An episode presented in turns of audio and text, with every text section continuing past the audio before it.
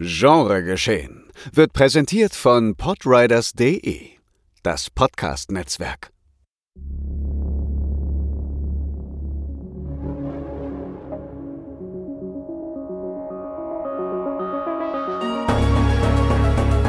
Genregeschehen. Der Podcast über den unkonventionellen Film. Mit Daniel Schröckert, André Hecker und Tino Hahn.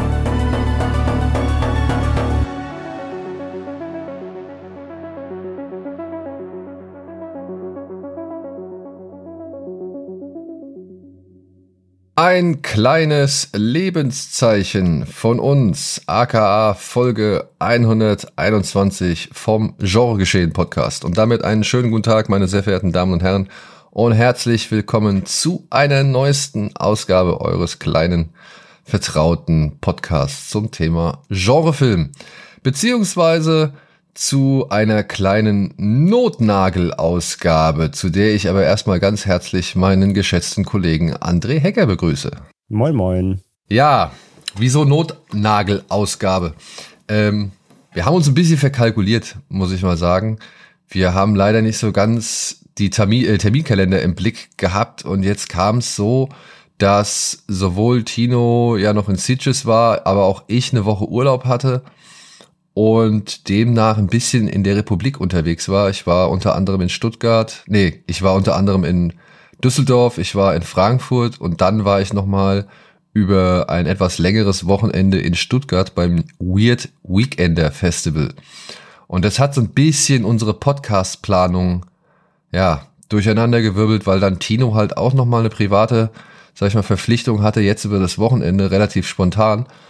Und deswegen gibt es leider oder waren wir jetzt nicht in der Lage, so eine richtige, richtige Ausgabe auf die Beine zu stellen, sondern André und ich versuchen jetzt mal hier so ein bisschen, ja, kurze Wasserstandsmeldungen abzugeben, auf ein paar Sachen hinzuweisen, die wir gerade zuletzt gesehen haben oder halt vielleicht noch auf das eine oder andere, was demnächst auf uns zukommen wird, kurz mal anzu sprechen. Weil ich habe beim Weird Weekender Festival habe ich tatsächlich auch ein bisschen was gesehen, äh, dass ich jetzt schon mal hier so ein bisschen präsentieren kann. Klingt doch nach einer völlig runden Folge. ja, würde ich nicht sagen. Äh, ich kann auch Kritik äh, dahingehend verstehen, wenn es jetzt halt nicht die allzu tiefste Folge ist. Aber naja, wir haben uns gedacht, lieber ein bisschen was oder beziehungsweise lieber ein kleines Lebenszeichen abgeben, als gar kein Lebenszeichen. Genau. Und weil André ja sowieso schon, sag ich mal, ähm, relativ selten in die Gelegenheit kam, ein Lebenszeichen abzugehen. Erstmal, was geht bei dir, Alter? Geht's dir gut? Ja, wir haben uns ja auch schon gut. etwas, wir haben ja auch schon etwas länger nicht gesprochen.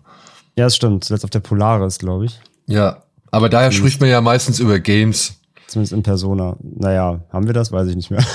naja, wir haben, wir haben zumindest über Abriss gesprochen und Abriss ich, gesprochen, stimmt noch ein, zwei andere Spiele, aber dann halt ja vor allem auch um die Messe oder über die Messe, ne? Ja. Nee, nee, stimmt schon. Es ist einfach gerade super viel los halt bei mir. Messen, jetzt war ich gerade eine Woche bei mir ähm, beim Arbeitgeber in Düsseldorf im Büro, weil wir so ein Office Week hatten und ich bin einfach gerade sehr auch sehr viel unterwegs, aber eben leider nicht im filmischen Sinne. Von daher habe ich gerade auch echt ähm, nicht super viel gesehen in letzter Zeit. Das letzte, was ich geguckt hatte, waren eben für, für dann irgendwie andere Podcasts, also Devils and Demons, irgendwie ein paar Sachen. Oder halt hier und da mal wie ein Rewatch reingeschmissen, einfach nur für irgendwas laufen lassen irgendwie. Von daher so super viel Neues äh, kann ich leider heute auch nicht beitragen. Nämlich das, das aktuellste, was ich gesehen habe, zuletzt war der Exorzist Believer. Über den hattet ihr ja schon gesprochen. Nee, also äh, ich Jein. Beziehungsweise Jein, so angerissen, ne? Ja, also ich habe den immer noch nicht gesehen. Aber du hast mich, ihn noch gar nicht gesehen, okay. Ich habe den immer noch nicht gesehen, weil ich muss auch echt sagen, alles, was ich so mitbekomme vom Film, ist etwas, was mich nicht unbedingt reizt. Oder halt, ähm, ja, weiß ich nicht, wo ich von vornherein so ein bisschen wahrscheinlich schon negativer eingestellt bin, als ich sein müsste.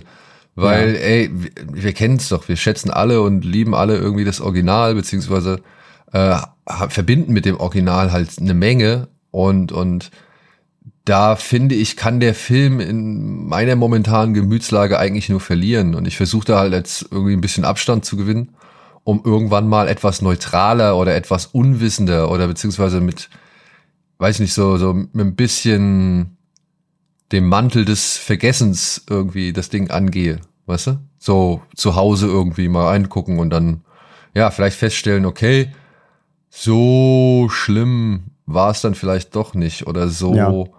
Ja, man hört ja leider immer wieder, dass der Film ja eigentlich nur die Formel des ersten reproduziert, anstatt aber mit einem Mädchen das jetzt mit zwei macht. Und ja, ich weiß nicht, ob das reicht halt, ne? Also zumindest jetzt, um jetzt irgendwie, dass der jetzt vielleicht eine halbwegs vernünftige Beurteilung bekommt und nicht schon so eine, die automatisch das Original dann die ganze Zeit mit allen Szenen abgleicht. Ja, also ich fand ihn ja auch, ich fand ihn ja nicht katastrophal. Also ich finde die, die ganzen wirklich vernichtenden Kritiken, so die ganzen Ein-Sterne-Wertungen, finde ich wirklich übertrieben. Ja, man vergleicht keine Filme auch auf einer Wertungsskala, mache ich selber auch nicht gerne. Aber ey, das ist kein Ein-Sterne-Film so. Also wirklich, ganz im Ernst so. Das ist ja kein Trash, das ist ja kein Müll, das ist ja kein, keine komplette handwerkliche Katastrophe und so. Also der hat ja Qualität an sich. Ähm, er könnte ein bisschen knackiger noch aussehen, so. Er hat eine, dafür, dass es auch ein, ein Kinoprojekt ist, finde ich, ist optisch so, ist halt, ist gut, guter Standard. Könnte noch ein bisschen geiler aussehen, irgendwie gerade auch so ein paar Effekte Richtung Ende, so ein paar Digitaleffekte, wo ich mir dachte, ei, ei, ei, die hätte er vielleicht einfach lieber gelassen mal. Ähm, aber ansonsten ist es ja trotzdem ein handwerklich runder, grundgemachter Film. Es gibt ein paar schöne Practicals auch, ein paar schöne fiese und so. Und der hat auch ein, zwei Szenen, die echt cool sind. Das ist immer nur, das ist so ein Film, der hört immer dann auf, wenn es jetzt wirklich fies werden könnte. Du mhm. denkst immer, jetzt kommt eine richtig geile Szene. Natürlich denkst du ans Original, klar, weil die, ich meine, das ist halt das Problem. Ich bin ja, ich bin ja wirklich, ich glaube, das Exorzismus-Subgenre habe ich ja am sattesten wie kein anderes, wirklich. Da kommen, setzt mir lieber noch drei Zombie-Filme vor, die richtig wegblättern und dann habe ich da mehr Spaß dran. Weil im Exorzismus-Genre, du kannst nichts mehr hinzufügen. Also es fällt zumindest den Leuten nichts mehr ein.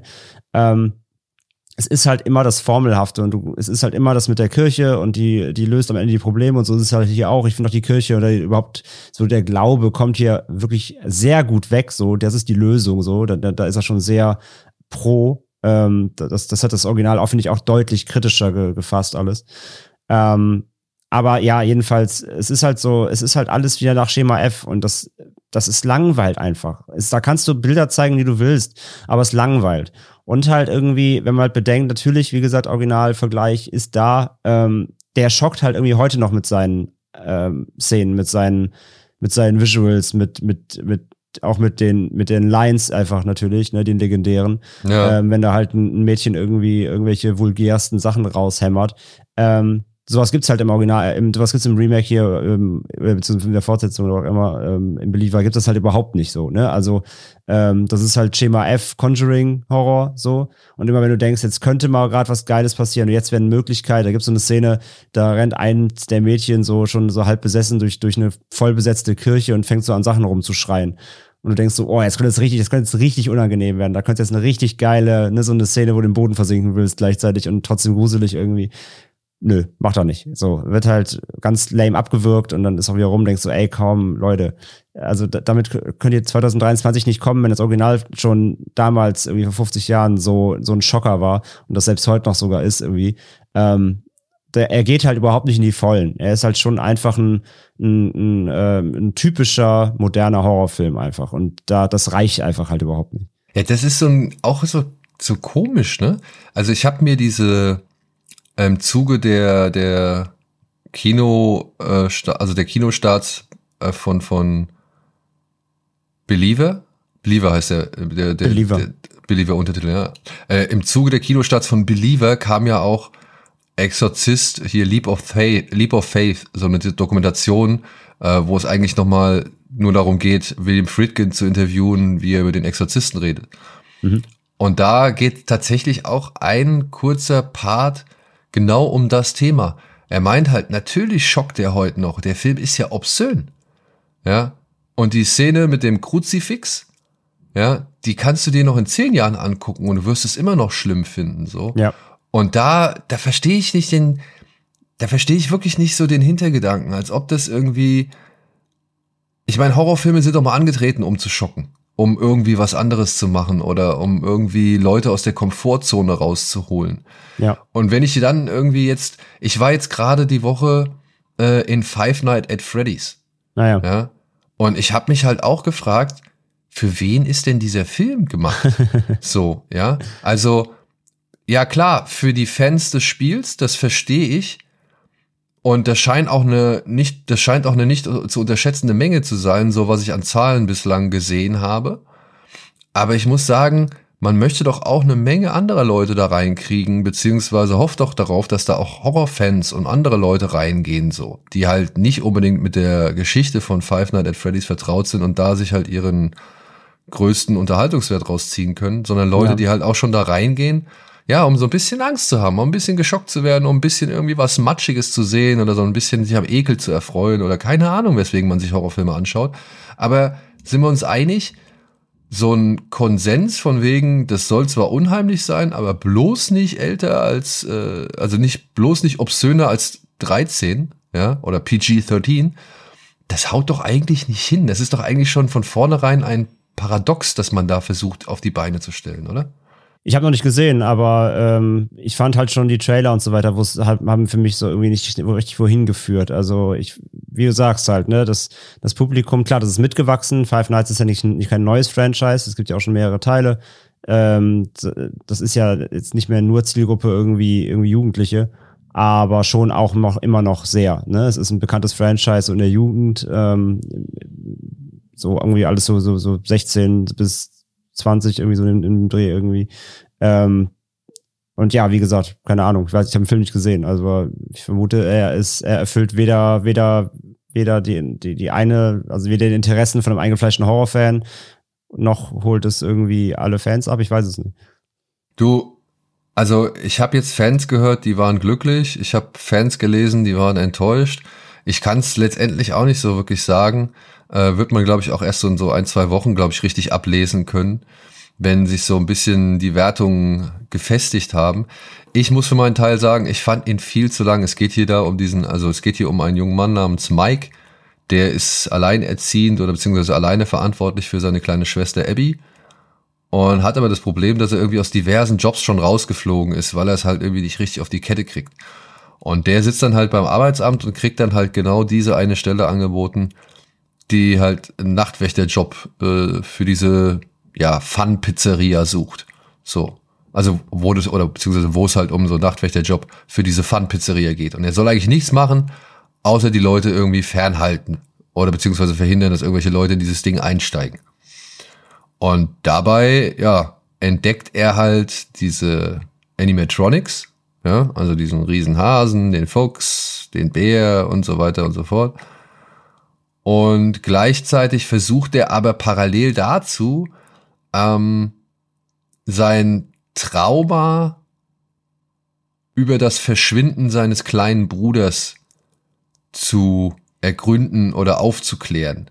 Denn er hat immer wieder einen Traum, in dem er halt mitbekommt, wie sein kleiner Bruder entführt wird und er hofft jetzt halt mithilfe dieses Traums noch weitere Details zu finden, die ihm Hinweise darauf geben, wer sein Bruder entführt hat oder wohin sein Bruder entführt worden ist. Und jetzt, dann fängt's halt schon an, weißt du? Also da kommen so Sachen dazu wie, der nimmt diesen Job an, weil er halt das Sorgerecht für seine kleine Schwester verlieren soll. Also entschließt er sich dazu, okay, ich nehme diesen shitty äh, Nachtwächterjob an, geht zu diesem Job und macht halt meiner Ansicht nach genau das, was er bei diesem Job eigentlich nicht machen sollte. Er nimmt Schlaftabletten und pennt ein. wow. Ja. Und okay, jetzt kann, kann man natürlich sagen, ja, ist ein scheiß Job so, da passiert nicht wirklich viel, das Ding ist auch richtig runtergeranzt und äh, man könnte wirklich meinen, das interessiert halt einfach keinen, so dass man da halt schon mal irgendwie eine Stunde pennen kann. Und ja, man hat nichts verpasst. Aber für jemanden, der jetzt schon irgendwie aus drei, vier, fünf Jobs geflogen ist und dringend darauf angewiesen ist, vor dem Gericht einen guten Eindruck zu machen, indem er halt eine Arbeitsstelle hat, der riskiert doch nicht direkt irgendwie in den ersten, der ersten Arbeitswoche, ähm, naja, gefeuert zu werden, weil er genau das macht, was er halt nicht machen soll. Ja. Ja, und, klingt, klingt unplausibel, ja. Also, naja, aber es ist nicht so schlimm. Was ich schlimmer finde, ist, da sind dann so richtig schöne, coole Animatronics, ja, also die sehen schon cool aus. Wenn ich das richtig mitbekommen habe, wurden die auch von dem äh, Jim Henson Creature Shop irgendwie ins Leben gerufen, beziehungsweise mhm. designt und, und entworfen.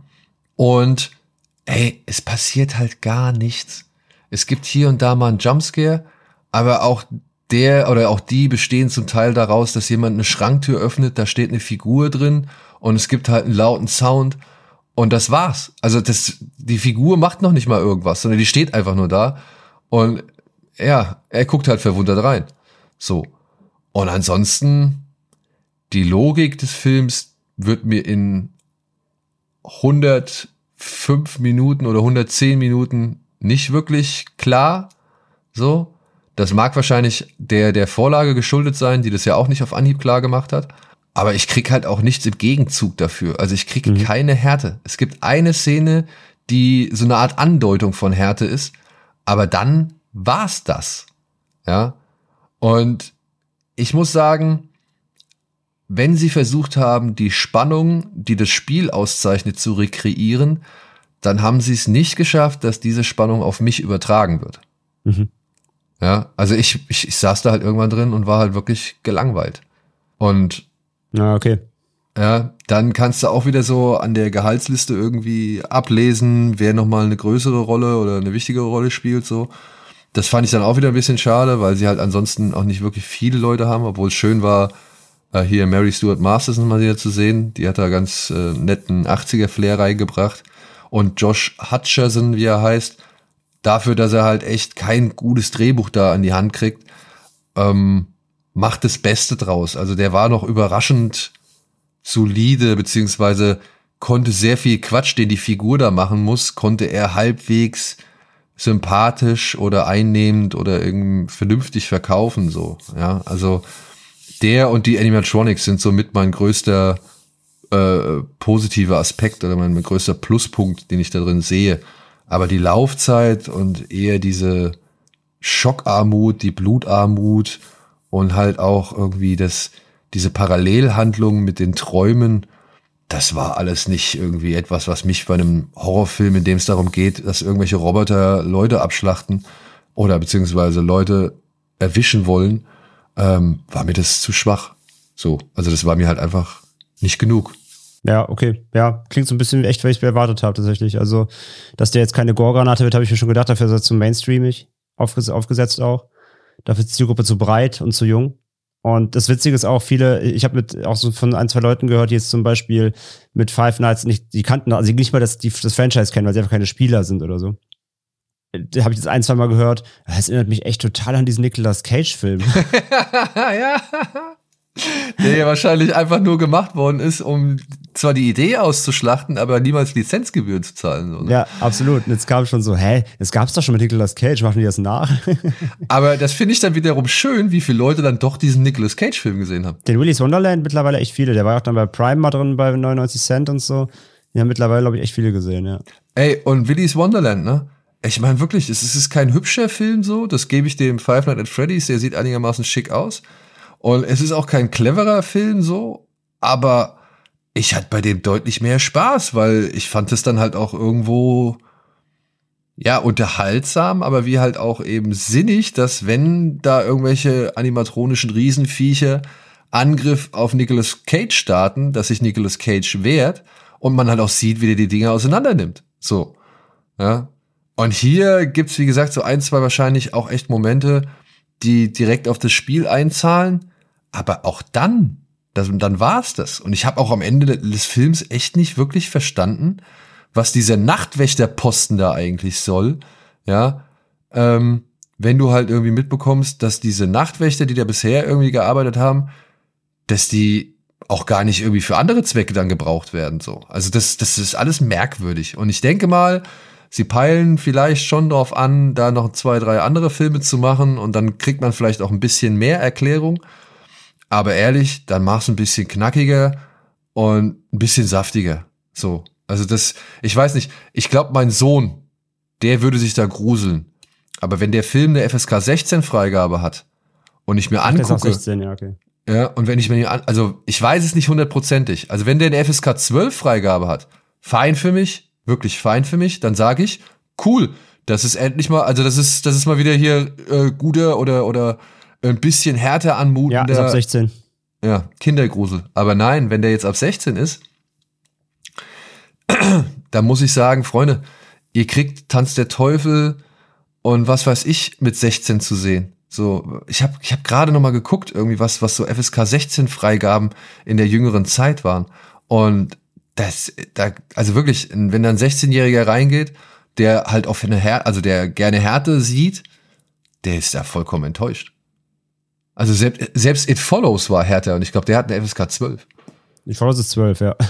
Ja, aber da siehst du wenigstens dieses eine Bild von dieser. Am Anfang mit dem Bein. Ja, von dieser durchgebrochenen Person, ja. Also, oder, oder zerhäckselten Person, keine Ahnung. Ja, krass. Ja, verstehe ich schon. Es ist, ist ein schwieriges Projekt. Ich habe die Spiele auch nicht, ich habe da mal reingeguckt, ne? aber ich habe die auch nie so intensiv oder so gespielt. Das heißt, ich kenne das auch nur oberflächlich, ähm, kenne da keine Lore und so weiter irgendwie. Aber die Spiele sind ja auch, soweit ich weiß, ja nicht hart. Also es sind ja Jumpscare-Spiele. Es geht ja um Scares. Ich weiß nicht, ob spätere Teile da vielleicht Gewalt reingebracht haben, aber soweit ich es weiß, sind das ja Scare-Games, die darauf ausgelegt sind auf, auf Jumpscares und sich erschrecken. Und naja, wenn er, aber wenn der Film auch selbst das ja nicht mal in einer guten Inszenierung bietet irgendwie, dass die Kernessenz irgendwie ist, sich zu gruseln und sich zu erschrecken, ja, was, was bleibt denn quasi irgendwie? Ja, und das ist halt, das ist halt dann auch so die Sache, denn ja klar sind da Jumpscares drin, ne? Also ich glaube, Eddie ist anhand von Jumpscare-Zählen eingepennt irgendwie für, äh, für, für ein paar Minuten.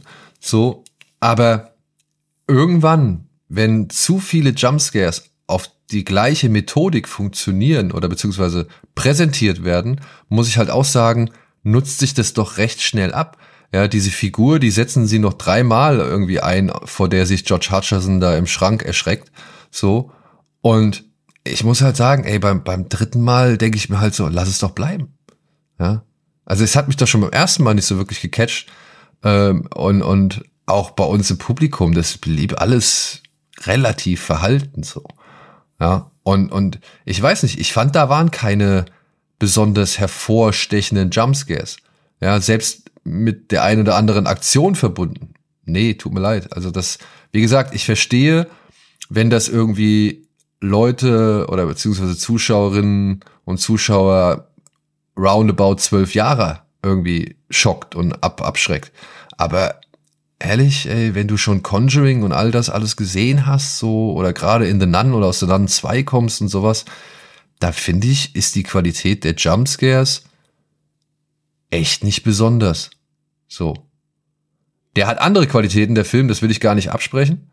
Aber was das, das Scaren angeht oder auch das Jumpscaren, da finde ich, wenn das die Kerndisziplin sein soll, dann ist er da allerhöchstens Routine. Ja, okay. Ja. Und das ist dann, wie gesagt, dafür, was ich halt von der Franchise weiß, ist das, wenn ich da reingehen würde, würde ich das erwarten, dass der clevere Scare, das heißt clever, aber ne, dass er mich ordentlich verjagen kann, so, dass, weil das halt die Kernessenz irgendwie ist, mit einem guten Spannungsaufbau und so weiter. Schön creepy, schön düster. Ja, Ahnung. aber nee, wenn das also delivered. Das, das, das wird dann halt auch irgendwann später komisch, weil es gibt dann so eine Phase, da freunden sie sich mit den Viechern sogar an. Okay.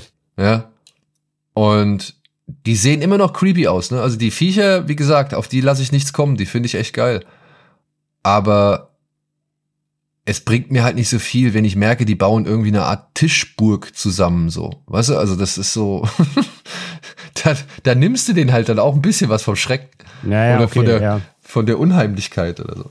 Ja, ja, und ob das jetzt quasi wieder irgendwie zum Spiel dann oder zu den Spielen passt, ob das vielleicht ja mal ein Plot-Twist in einem der Teile war, dass die dann irgendwie zusammenarbeiten, mit, zusammen mit denen zusammenarbeiten musst, um für was anderes zu be bekämpfen oder whatever, I don't know. Das war jetzt, die stecke ich halt nicht drin, so. Ja, nee, und das ist halt auch wieder etwas, das kann ich dann nicht beurteilen. Das habe ich ja nie äh, kennengelernt. Ich sehe das ja als jemand äh, Frisches, als jemand äh, Unbedarftes, der da einfach so drauf blickt mit einem gewissen Horror-Background.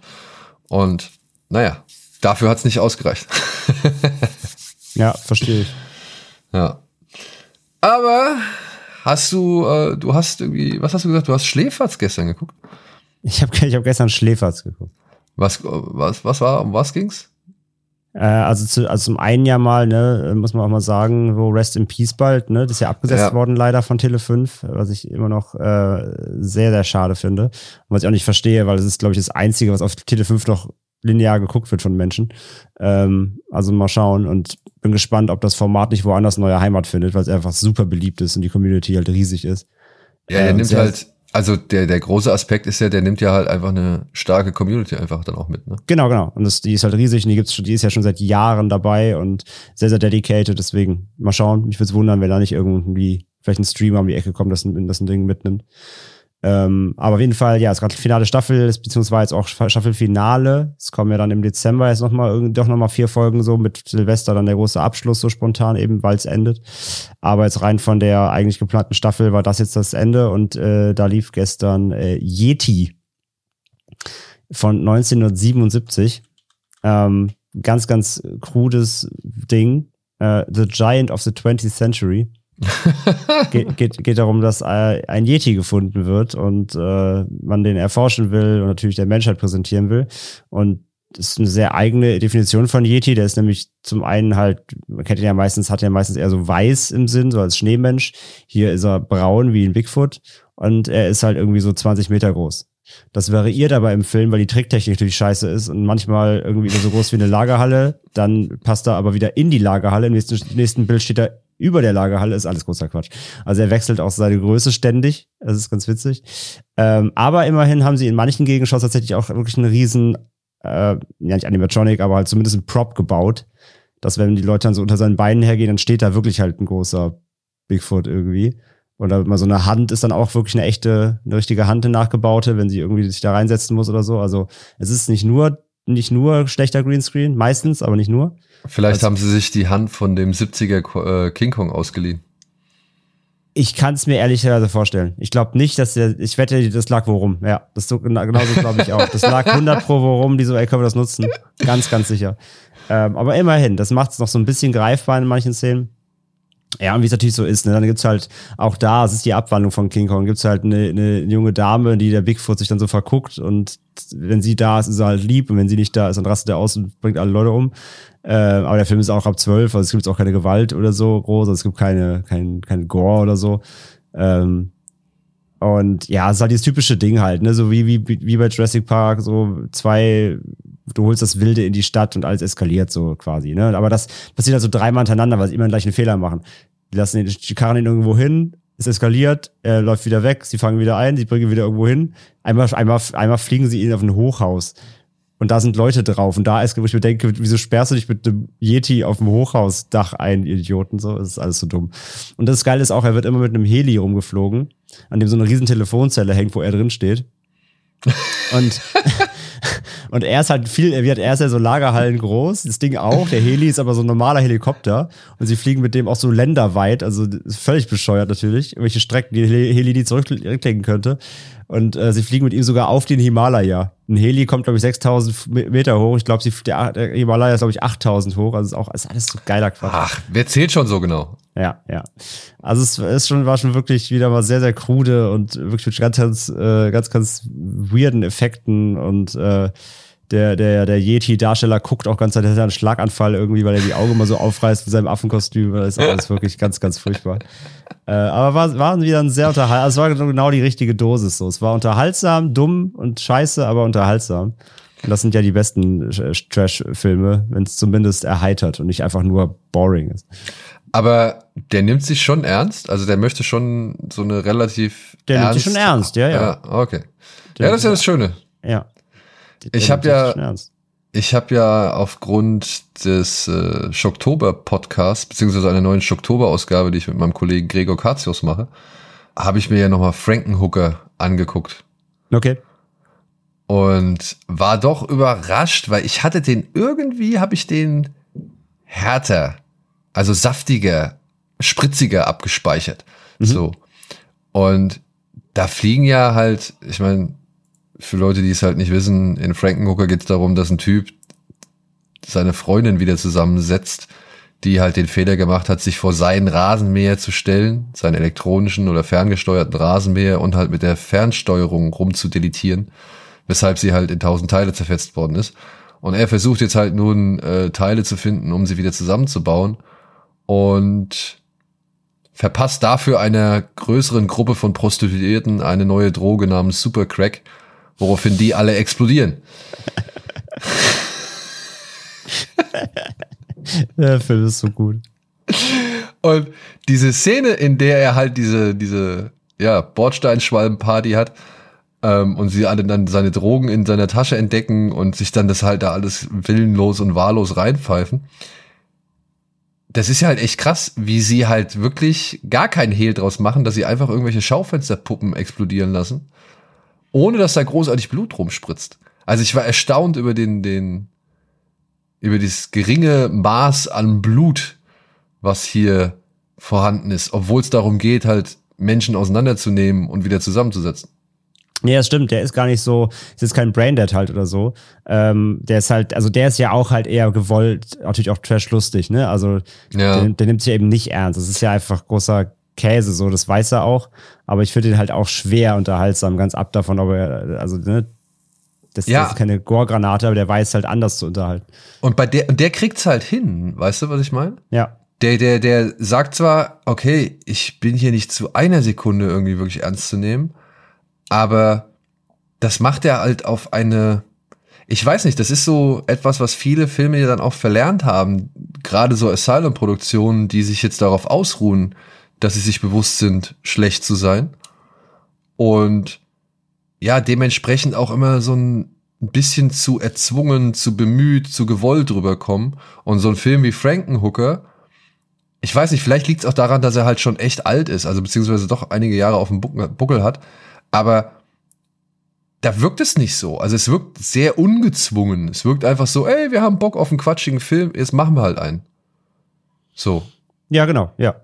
Ja, also ich bin nicht zu einer Sekunde irgendwie in der Versuchung zu sagen, ja, selbst als irgendwie, keine Ahnung, Zwölfjähriger, der den Film noch längst nicht sehen darf, äh, nehme ich das auch irgendeine Art und Weise ernst. Ernst, So, ja. ich denk mal, ich denk mal, so ein, dieser Yeti-Film, ne? Wenn ich den damals in der Videothek gesehen hätte, und wahrscheinlich hat er so auch ein bestimmt, hat er so ein entsprechendes Cover bekommen oder so ein entsprechendes Plakat. Aber hätte ich den in der Bibliothek gesehen, so in der Phase, wo ich halt nicht allein dahin durfte, sondern immer mit meinem Opa hingegangen bin. Und ich hätte da so ein Cover gesehen von, was weiß ich, so einem furchterregenden Yeti, der auf einem Berg steht und am besten noch irgendwas zertrümmert oder irgendwas in der Hand. Nee, also auf, die, das Pla auf dem Plakat, der steht halt in der Stadt. Natürlich. Okay. Überall sind so Helis, wie sogar King Kong-mäßig. Und der hat das auch halt, das passiert natürlich also im Film natürlich überhaupt nicht, wie du schon sagst, so. Ähm, er hat so, so, einen so einen Zug in der Hand, den er gerade so we wegschleudert. Und das Siehste. alles natürlich überhaupt nicht, ja. Siehste, hätte ich dieses Cover auf einer VHS-Kassette gesehen, Ja. während ich mit meinem Opa in der Videothek war und darauf gewartet habe, dass er mir irgendeinen Film bringt und ich dann in diesem Vorraum, wo halt auch schon ein paar VHS-Kassetten stehen, und ich hätte den da gesehen, hätte ich zu meinem Opa gesagt, ey Opa, ich möchte gerne den Film haben. Ja, bitte, leih mir den Film aus. Ja. So. Und ich glaube, dass ich als kleiner Bub ja schon den Film eine gewisse Ernsthaftigkeit abgenommen hätte, so. Dass ich irgendwie so ein bisschen mitgegangen. Heute, klar, als Erwachsener, guckst du da mit anderen Augen drauf, weil du natürlich auch viel mehr weißt, wie sowas gemacht wird oder wie schlecht dann teilweise irgendwie sowas gemacht ist. Aber, naja, wie gesagt, als kleiner Junge hätte ich dem, wäre ich da mit der Ernsthaftigkeit noch einen Moment mitgegangen. Und bei Frankenhooker nicht zu einer Sekunde. ja, ja, das stimmt. Es gibt auch eine ganz weirde Szene bei, beim Yeti-Film, wo er dann dieses Mädel entführt, die auch, das ist, das war auch wirklich sehr weird, weil sie sagen irgendwie in einer Szene auch noch explicitly, dass sie irgendwie erst 17 ist oder 16 oder sowas. Und der, äh, es ist ganz, ganz ko- unkoscher. Und irgendwie fasst sie aus Versehen an den Nippel vom Yeti, dann wird er so hart, in so einer ganz schlechten Plastik, dann stülpen sie so einen Plastiknippel nach außen, weil sie den angefasst hat. Super random. Pa hat auch nichts mit dem Film zu tun. Ist einfach so, denkst du, oh Leute, nee, nee, Leute, nee, einfach nein. Stop it. Get some help, Leute. Echt. Okay, this, these are some dark fantasies. Ja, ja, auf say. jeden Fall. Aber es ist witzig, die Hauptdarstellerin, äh, die, die, spielt, die spielt auch in Fulcis ähm, äh, City of the Living, also Zombie im Lockenseil mit. Ja, naja. Ja. Die wird schon wissen, worauf sie sich eingelassen hat. Beziehungsweise, dass sie nicht viel anderes erwarten durfte nach äh, einer Zombie hing am Glockenseil. Ja, aber ja, das war, aber ja, das war trotzdem halt wirklich ein unterhaltsamer äh, Scheißfilm. Und das ist halt, ich finde ja immer die, die, die, die Waage ist da echt, äh, das, das, das ist immer echt eine Nuance so, äh, ob, ob so ein Trashfilm unterhaltsam ist oder nur langweilig und, oder nur doof, weißt du? Weil wie let, letztes Mal oder davor oder zweimal davor äh, lief bei Schläferz ähm, auch so ein, so, ein Trash-Ding von 88, äh, Soror Sorority Babes in the Slime Ball Bowl-Orama. Ja, ein Film, den ich mir aufgrund des Titels allein mal auf die Watchlist gesetzt hatte. Ja. Und das war halt das Ding, der war halt nur doof. Also er, hat auch ein, zwei witzige Szenen, aber der war insgesamt einfach boring. Da geht es so darum, dass so Jugendliche irgendwie in so einer Bowling-Alley irgendwas stehlen sollen und in dem, da ist eine Trophäe oder sowas, und in dem Ding steckt aber ein Dämonen-Imp, der dann wie so ein Genie in a Bottle sie in Wünsche erfüllt und sie natürlich voll geil aufgeregt und machen das und natürlich so ein bisschen wie bei Wishmaster drehen sich die Wünsche aber in was Schlechtes um und werden irgendwie gefoltert und gekillt und so weiter. Und hat auch ein, zwei nette Gewaltszenen und so und ähm, war halt auch super. Und die, das Witzige, auch hier, die, dieser Imp, der war, glaube ich, sogar von dem, aber was war es nochmal? Der war von dem, von dem, ähm, von dem Effektkünstler gemacht, der sonst irgendwie für, keine Ahnung, dann später jetzt für Revenant oder so Sachen gemacht. Also auch in so, so, einer der ersten Arbeiten von so einem sehr, sehr, ähm, sehr, sehr talentierten Typ wohl. Der sah auch für das Verhältnis des Films ganz gut aus und so. Ähm, aber der Film war halt echt so ultra dämlich einfach nur. Und da war echt so die, da war so dann, der dauert nur 80 Minuten und trotzdem war, war er irgendwie boring. Und das ist das Problem. Wenn du halt so einen dummen Trash-Film hast, der aber dann nicht mal richtig unterhält, ähm, das ist echt immer die, die, das ist echt immer, finde ich, die, die, die, die Thin Red Line so, da, das, das sind Nuancen teilweise irgendwie. Ja, aber apropos Trash, ähm, genau, wo du es jetzt halt ansprichst, es, es, passt ja eigentlich ganz gut. Sharknado, ne? Kommt zum 10. Geburtstag nochmal ins Kino.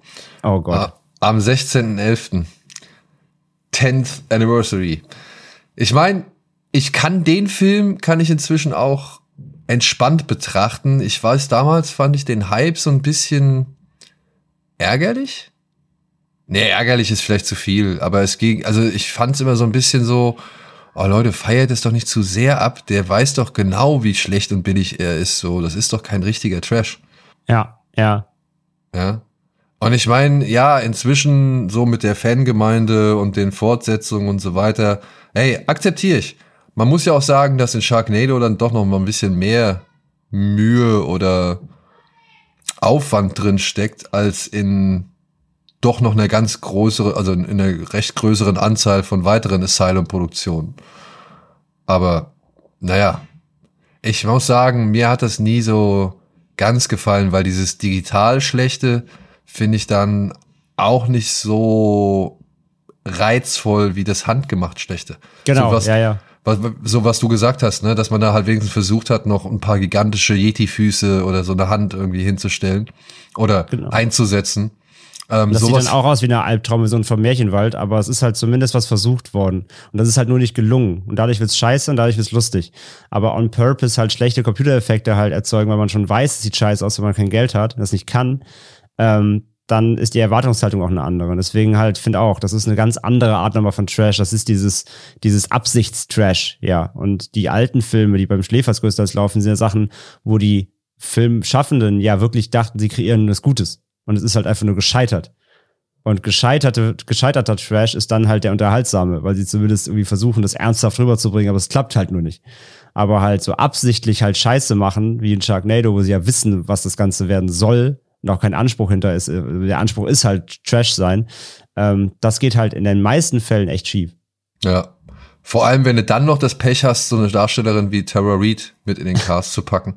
Ja. Die halt leider, weiß ich nicht, also wenn sie mal irgendwie Talent hatte, so, ja, dann ist das alles inzwischen komplett weg. Ja.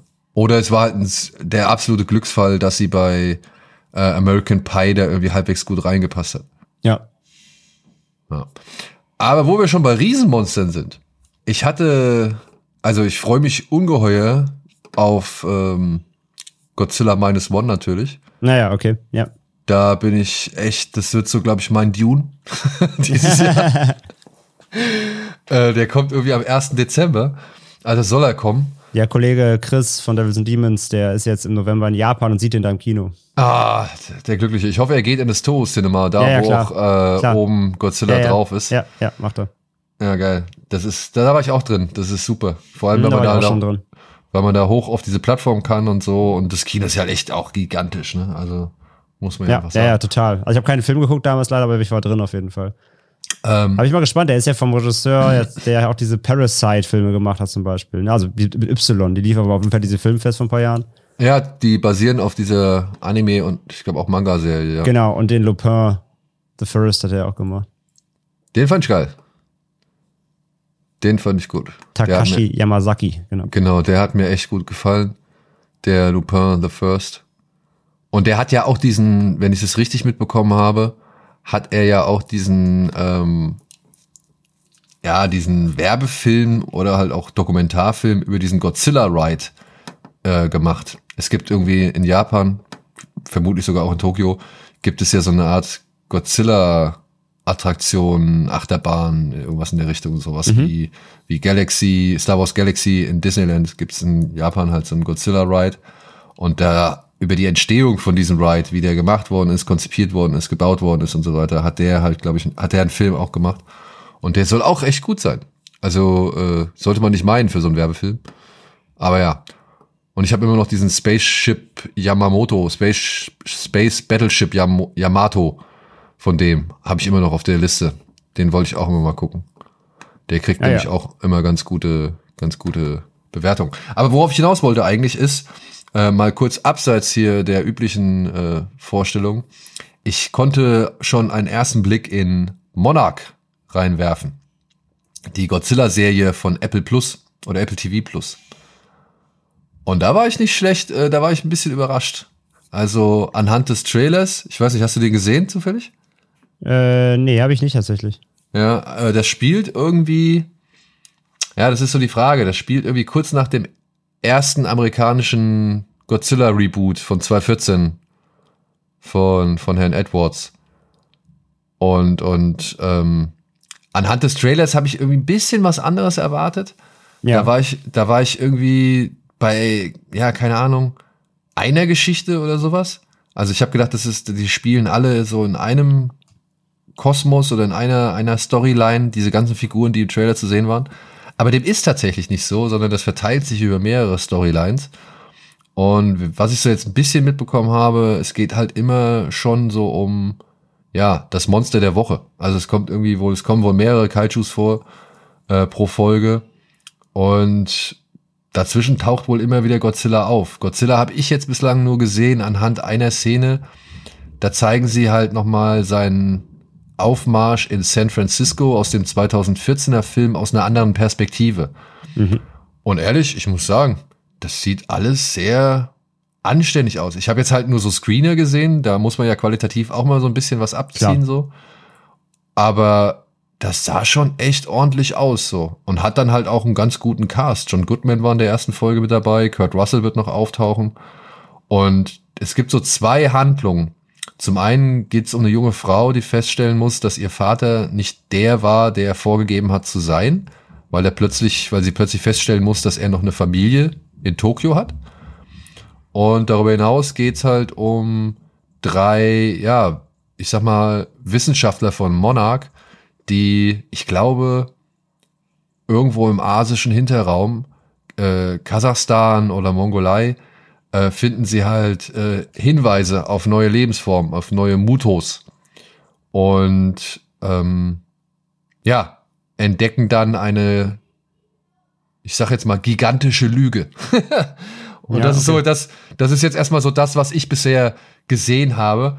Aber ich finde, das war ordentlich gespielt, das war ordentlich erzählt, mit äh, 50 Minuten für eine Pilotfolge auch, sag ich mal, halbwegs vernünftig beisammengehalten. Und ich freue mich auf die Monster. Wirklich. Ja, kann man nebenbei einen Trailer laufen lassen, sieht ja mega aus. Ja, ja.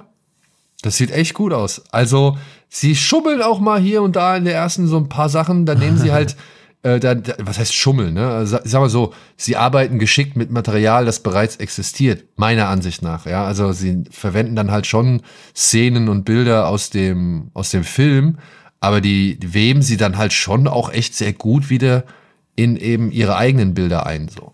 Also, das, äh, hat mich bislang echt bei Laune gehalten. Also ja, Kaiju-Fans, okay. äh, Kaiju-Fans bekommen zum Ende des Jahres nochmal echte zwei, drei, glaube ich, schöne Momente geboten. Ja, sieht danach aus. Also auch wieder qualitativ, wenn das schimmeln, okay, aber qualitativ insgesamt auf jeden Fall sehr, sehr high. Also was effektmäßig und so angeht, sieht schon gut aus. Ja, ja, ja, ja. So, und ich würde sagen, so zum Ende hin kann ich noch mal so ein bisschen was berichten. Ich weiß nicht, hast du auf dem Fantasy Filmfest Sympathy for the Devil gesehen? Nee, leider nicht. Na. Ich habe den noch nicht gesehen. Der startet ja demnächst jetzt auch noch mal im Kino und Ich muss sagen, also Cage hat gerade echt einen soliden Output. Ich, ich hätte nicht gewusst, wann ich das letzte Mal, weiß ich nicht, drei, vier, fünf verschiedene Cage-Filme in, in kürzester Zeit sehen würde, wo ich bei allen sage, das war zumindest echt in Ordnung. Oder habe ich Bock drauf? Ja, der hat ja jetzt diesen Western gemacht, der hat diesen Dream Sequence gemacht, den Tino schon in Sitches gesehen hat. Äh, der macht jetzt diesen oder hat jetzt diesen gemacht und davor halt ne, Massive Talent und ein paar Sachen. Also der Output, der Cage-Output ist gerade echt äh, alles andere als so schlimm wie noch vor einigen Jahren. Und hier, ja, äh, Joel Kinnerman fährt zum Krankenhaus, weil seine Frau kurz vor der Entbindung steht. Aber noch bevor er aus dem Auto einsteigen kann, steigt Nicolas Cage bei ihm im Auto ein äh, aussteigen kann, steigt Nicolas Cage bei ihm ins Auto ein und sagt halt, hey, fahr los, sonst knall ich dich ab. Und dann geht halt darum, warum Nicolas Cage ins Auto gestiegen hat, äh, ins Auto gestiegen ist und ihn halt zwingt, loszufahren, sonst, ja, würde er das nicht überleben. Und das ist, ja, hier und da vielleicht auch mal ein bisschen slow, aber das ist wieder einer dieser Filme, wo du am Ende da sitzt und dir denkst, ah, okay. Das ist natürlich jetzt nochmal eine interessante Facette. Also, oder beziehungsweise, das ist jetzt nochmal ein interessanter Dreh. Aber das fällt dir nicht sofort auf, sondern das kommt erst so ein bisschen im Nachklang. Ja, okay. Ich hatte das, als ich, glaube ich, mit Tino drüber gesprochen habe, habe ich das so ein bisschen mit dem Black Coats Daughter, Daughter. Äh, verglichen weil das war ja auch so ein Film, der macht seine Sache eigentlich relativ solide, ist jetzt aber nicht der überspannendste oder der überkrasseste Film so. Aber wenn du da am Ende, also wenn du bis zum Ende durchgehalten hast und dir das Ende dann irgendwie mal durch den Kopf gehen lässt, dann stellst du auch fest, oh, warte mal, das ist ja gar nicht mal so ohne. Wenn du verstehst, was ich meine. Mhm. Ja, und ähm, das fand ich auch bei dem Sympathy for the Devil. Also, und der geht auch halt gerade mal so 90 Minuten, ne? Also mit Abspann inklusive. Also der ist relativ knackig und Cage liefert wieder eine gute Performance ab. Also das, äh, den, der hat mir doch ganz gut gefallen. Ja, okay. Ja, will ich auf jeden Fall auch sehen. Wie du schon sagst, sein Output letzten Jahre hat ja doch wieder echt gebessert, auf jeden Fall. Ja. ja. Und wo wir schon beim Mädcheninternat sind. äh, ich habe wieder Neues aus dem Mädcheninternat-Horror äh, gesehen. Ein Film namens The Sacrifice Game. Der lief jetzt beim Weird Weekender Festival, ein kleines Festival in Stuttgart. Kurze Erklärung, die machen normalerweise immer mittwochs, einmal in der Woche oder ein paar Mal im Monat, äh, machen sie immer mittwochs so eine Art Mini-Festival, wo sie halt Klassiker und schräge Filme zeigen. Das nennt sich dann Weird Wednesday. Und jetzt haben sie halt einmal beschlossen, ein kleines Festival über das Wochenende zu machen, was sie dann Weird Weekender getauft haben. Und da war dann unser Kollege Stefan vom Shivers Festival maßgeblich mit an der Organisation beteiligt. Der hat auch dafür gesorgt, dass ich dann halt nach Stuttgart fahre, dort an so einem Panel teilnehme zum Thema Festivals. Und ich habe dann noch äh, abends, am Samstagabend auf eine 80er-Party da aufgelegt. In einem Club namens Schwarzer Keiler. Und das war geil, Alter. Das hätte dir auch gefallen, zumindest am Vorabend. Da war nämlich eine Metalcore-Party. Da bin oh, ich mal nice. da bin ich mal hingegangen. Es war nur geil, das, da war eine echt gute Schlange, also man sollte schon äh, Zeit mitbringen, wenn man dahin möchte. Der Laden ist gerade ganz gut angelaufen. Und dann komme ich dann irgendwann endlich da rein, nachdem wir noch bei einem anderen Club waren, weil die Schlange halt so lang war oder weil es, weil es halt kein Weiterkommen in der Schlange war, sind wir nochmal zu einem anderen Club gegangen und kamen wieder zurück und dann kamen wir dann da rein. Und als ich, ich habe die ganze Zeit davor irgendwie versucht zu ergründen, was Metalcore genau ist. weil ich, für mich war das nicht so, nicht so ein gängiger Begriff. Ich kenne Hardcore und ich kenne Metal, weißt du, also deswegen okay. äh, war Metalcore, da hatte ich nicht so eine Definition für. Ich habe inzwischen ein paar äh, Bands und, und äh, Songs jetzt gehört und weiß jetzt genau, was darunter zu verstehen ist. Das ist ja quasi schwer ein alter Hut. Das war ja so, gerade so der Ende 2000er kam das, also der 10er Jahre kam das so auf und dann. Ja, das ist so eine Weiterentwicklung von New Metal, würde ich sagen. Ja, ja, genau, genau, ne? Ja, richtig. Ohne, ohne Rap, ja. Also. Ja, aber halt mit Klagesang und eher melodisch und genau, genau also so eine, so eine softere Variante von Hardcore halt. Aber dann halt auch immer wieder geknüppelt dazwischen. Genau, es wechselt sich halt sehr ab, genau. Und wir kamen in den Laden rein und was läuft? Äh, Linking Park. Ja, voll Metalcore. Und ich guck meine Kollegen so an und mein so, das ist also Metalcore. Und dann direkt der nächste Song war Evanescence. Und die, die waren alle schon Ja, so, ähm, ähm, ja, okay, nein, nein, du hast recht, das ist es nicht. Aber ey, okay, das waren zwei Songs. Und dann ging's halt wieder los. So, ja, und dann ging halt wirklich, dann habe ich eine Menge Songs gehört, die halt wirklich, ja, weiß ich nicht, 30 Sekunden Riff und Geknüppel, dann Break, Ja. Gesang Ja. und dann wieder geknüppel. Ja. Also ich sag mal so, das wäre wär ein Abend für dich gewesen. Ja, Oder halt- Wäre ein Abend gewesen, wo man Tino auf den Stuhl hätte fesseln können, Genau. festgebunden. Oder eben ihm kein Abend für Tino. Schmerzen seines Lebens äh, hätte beschaffen können. Ähm, nee, absolut. Also wie gesagt, Metalcore hat ja auch gerade auf generell dem Metal ähm, der Musikrichtung sehr viel Push in den Mainstream halt gegeben, einfach, ne? Weil es halt hörbarer ist, weil es für viele tauglicher ist als jetzt irgendwelcher krasser Brutal Death Metal, sondern durch den Klagesang und so weiter, ne? Also alles hier angefangen mit Bull von Valentine und hast du nicht gesehen, erst gegen Alexandria, was da alles kam. Ähm, das hat, das hat das Ganze hörbarer für viele gemacht und die, den Einstieg auch leichter gemacht. Als wenn man dann direkt irgendwie mit dem, mit dem härtesten Geprügel und Gegraule die ganze Zeit nur konfrontiert wird. Deswegen, also es war zumindest für die, für die Mainstreamisierung und bessere Aner Anerkennung des Genres oder ja, die Hörbarkeit des Genres auf jeden Fall ein Dienst, aber ja, gi- gibt ja auch genug, die es halt absolut hassen, aber Ja, dieses, dieses Gegrowle, ne? Also ich wirklich meinen absoluten tiefsten Respekt für alle Menschen, die das länger als irgendwie, keine Ahnung, 30 Sekunden durchhalten können. Ich habe so eine Dame, ich folge so einer Dame bei Instagram, die das halt irgendwie macht, äh, die sich dann auch mal mit anderen Leuten irgendwie trifft und dann halt wirklich so Songs, entweder typisch, wie sie halt auch im Original sind, auch interpretiert oder halt aus Songs, die vorher nie so gedacht dafür waren, halt dieses, dieses Growlen da drüber legt oder Growlen. Und das ist schon beeindruckend, aber ey, ich habe keine Ahnung, wie die das mit ihren Stimmbändern hinkriegen oder vereinen können, so, ne? Also, das ist für mich. Ja, ja, es ist halt Technik, ne? Also das ist ja, das kommt ja nicht aus dem Hals, das kommt ja aus dem Bauch. Äh, so, das ist ja eine Atmen, Atemtechnik quasi. Das ist ja richtig, da gibt's ja Ausbildungen für, richtig. Das ist ja, äh, also wenn du das Ja. einfach machst, ohne zu wissen, wie das funktioniert, dann fickt dir jetzt halt die Stimmbänder komplett kaputt. Genau, das, das, und das deswegen- darf man auch gar nicht. Das darf im Grunde die Stimmbänder gar nicht richtig berühren. Das kommt alles mit Atmen aus dem Bauch halt irgendwie. Das, da, das ist halt jahrelange Übung. Weil wenn du das einfach machst ohne Anleitung, kannst du dich damit komplett die Stimmbänder versauen halt. Ja. ja, deswegen, also absoluten Respekt. Ich, ich würde es. Gibt ja, gibt ja gerade eine, gibt ja gerade im Extreme Metal Bereich halt eine Band, die ja auch komplett Höhenflug hat, Lorna Shore, ähm, falls du schon mal gehört hast. Und ähm, äh, die, also das ist halt auch ein Phänomen, weil die machen halt, also das ist das Gegenteil von Metalcore, also es ist halt so übelster Deathcore, ohne Klagesang, einfach nur ultra hart.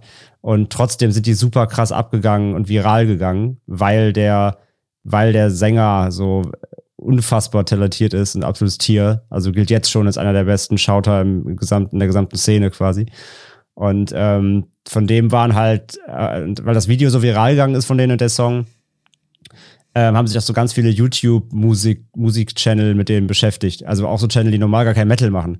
Äh, auch so Channel, die normal so Klassik behandeln oder, oder halt einfach oder so Operngesang, haben sich dann das Video angeguckt und darauf reacted, weil die so absolut unfassbar angetan, also weil die halt so umgehauen waren von seinen Vocal-Techniken, weil der kann halt alles, der kann so halt komplett hoch, aber auch das tiefste Tief und dazwischen wechselt der halt, als ob so ein Jonglieren mit Bällen wäre so quasi. Und ähm, dann haben die ihn halt eingeladen und so weiter. Und es hat dann bis dahin geführt, dass die dem unter ärztlicher Aufsicht so eine Kamera in den Rachen geschoben haben und in den Magen. Und dann hat er quasi gegrault, während sie innen gucken, was da passiert, weil das halt wissenschaftlich einfach nicht nachvollziehbar ist, wie der das hinbekommt. Und dann wollten die das halt erforschen, was da in ihm eigentlich passiert, wenn er das macht. Und das ist halt super krass. Alter, okay. Ja. Schickst du mir mal den Link von dem Video? Das will ich also, machen, ja. Das der übt das halt, seitdem er irgendwie acht ist oder so und er ist jetzt Anfang 20. Und ähm, ja, halt komplettes Tier halt so. Und dabei halt so der sympathischste Mensch der Welt, so super lustig und total ein st- kleine, kleine Boy irgendwie, aber hat halt die krassesten Vocal Skills irgendwie on, auf dem Planeten. Ähm, halt richtig, richtig krass, ja. Und der hat jetzt auch irgendwie so mit so zwei anderen bekannten Musikern so einen Workshop, wie er halt wirklich für 200 Euro irgendwie hat, kriegst du halt den kompletten Private Workshop von ihm, wie du halt so harsche Vocals lernst und so und ja, richtig krasser Typ. Nice. Okay. Ja, cool. Sehe ich, sehe ich am 6.11., glaube nächsten Montag, also übernächsten Montag sind die in Hamburg. Freue mich schon. Okay. In der Barclay ausverkauft. Echt? Nee, gar nicht. Optik, Optik, Edeloptics haben sie es. 10.000 Leute, ja. Boah, krass. Krass. Das würde ich mir auch mal anhören, so rein Interesse halber.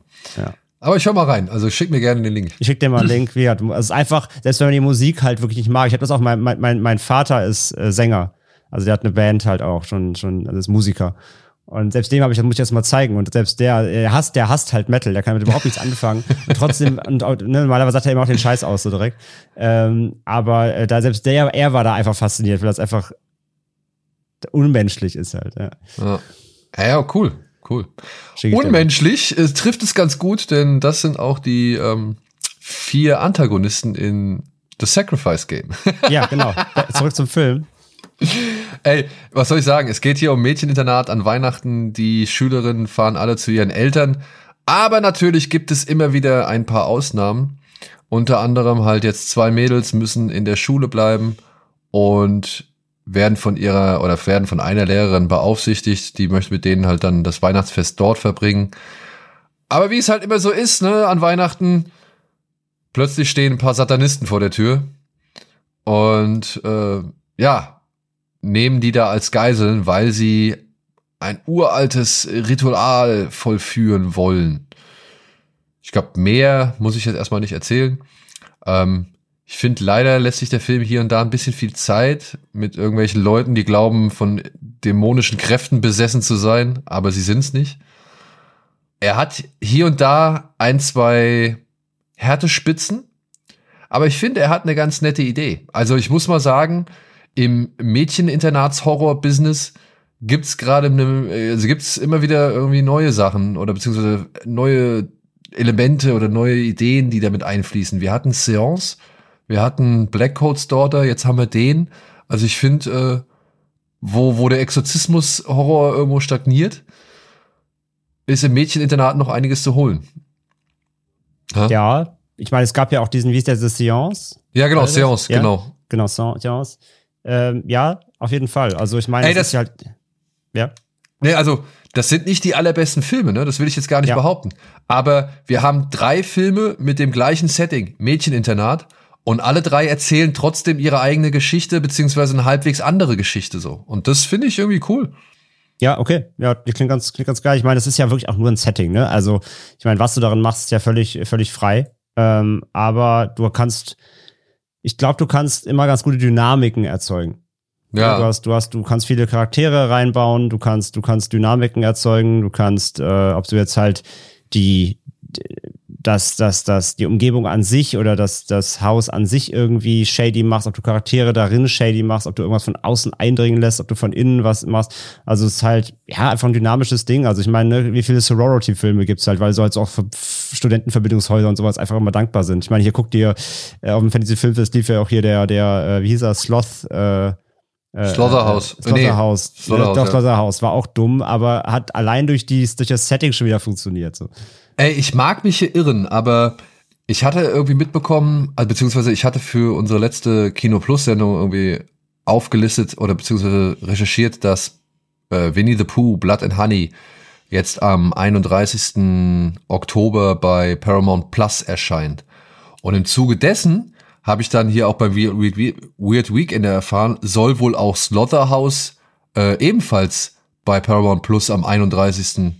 rauskommen. Also den, das ist so eine Art Shadow Drop oder irgendwie sowas. Also das haben sie jetzt nicht großartig Okay. kolportiert. Ich habe es auch nirgendwo äh, richtig gelesen. Kann, also es ist nur, ein, wie gesagt, eine Aussage, die ich, sage ich mal, aus Businesskreisen mitbekommen habe. Ob die jetzt wirklich stimmt oder ob das wirklich so eintreffen wird, kann ich nicht sagen.